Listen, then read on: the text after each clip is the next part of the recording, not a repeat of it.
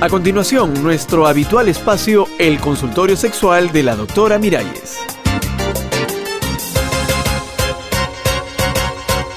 Aquí estamos nuevamente, amigas y amigos del consultorio, y nuevamente para hablar de sexualidad.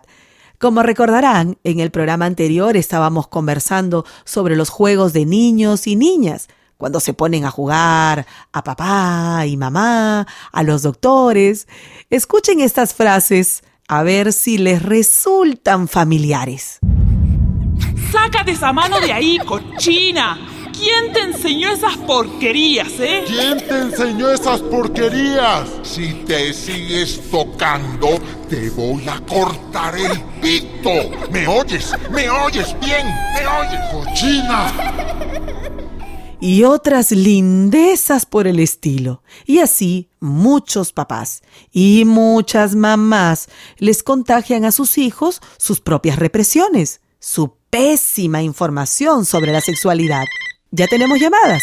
¿Aló? Eh, perdone que me entrometa, doctora. Ay, no, no, no, nada de eso. Nadie está entrometido en este Ah, consultorio. gracias. Dígame, ¿cuál es su consulta? Mi consulta, doctora, es que yo no sé hablar. ¿Cómo que, que usted no sabe hablar? Hablar con mis hijos sobre estas cosas de la moral, eso es tan difícil. Veamos, la única moral es la mata de mora. Como dice usted, doctora. Quiero decir que muchas veces le llamamos moral a nuestros miedos, a nuestros prejuicios, a nuestros zancochos mentales, pues. Y por eso no sabemos hablar con nuestros hijos. ¿Y cómo suelto la lengua, doctora? a ver, a ver, le doy algunos tips. A ver. El primero, siempre que el niño o la niña haga una pregunta referida a la sexualidad, responda con claridad y sencillez, Eh, sin medias palabras, sin tapujos, siempre con naturalidad, pues. Yo hago como si no oyera y después cambio la conversación. Ay, pero no, de ninguna manera. El niño se va a sentir frustrado. Doctora, es que el otro día me preguntó que por qué los grandes tienen pelos ahí abajo. Ajá. Y por qué él no los tiene. ¿Y, y, y qué problema tiene usted con los pelos? Lo que pasa es que, eh, bueno, otras veces le digo, cuando seas más grande te lo explico. Ay, no, pues mi amigo, el niño no puede esperar. ¿Quiere saber ahora? Ay, doctora. La niña igual.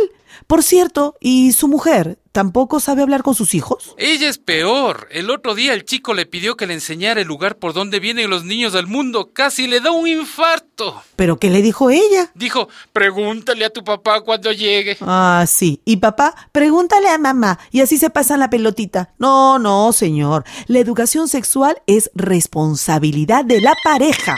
Uy, más llamadas, más llamadas. Aló. ¿Aló, doctora? Sí, dígame. Pues vea, a mí me pasa lo contrario que al señor. A ver, explícame. Mi niña no me ha preguntado nada sobre nada y ya tiene siete años. ¿Qué hago? Bueno, es probable que tu hija haya tenido una mala experiencia cuando alguna vez preguntó, no sé. Pero lo que puedes hacer es aprovechar las oportunidades. Por ejemplo, ¿no?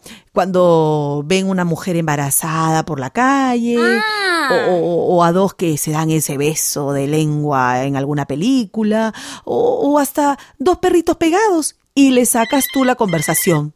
¿Qué te parece?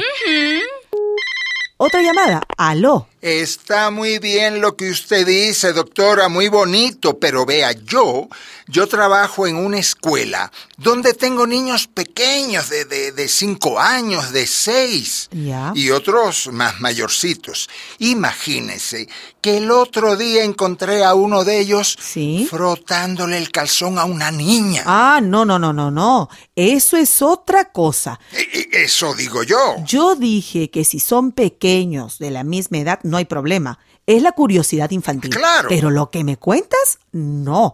Eso es otra cosa. Es muy peligroso y hay que evitarlo, ¿ah? Porque podemos estar incluso ante un incesto. Pero, y, y en ese caso, doctora, ¿qué hago? Habla con el pequeño, con la pequeña, explicándole que nadie, nadie puede tocar su cuerpito. Y habla con el mayorcito muy seriamente porque eso no está nada bien. Pero sobre todo, habla con las mamás y los papás de ellos y cuéntales. El consejo siempre será la palabra. Hablar con claridad, sin tapujos, explicando bien las cosas. Ay, me ganó el tiempo. Bueno, hasta la próxima, mis amigas y mis amigos del consultorio. Una producción de radialistas apasionadas y apasionados.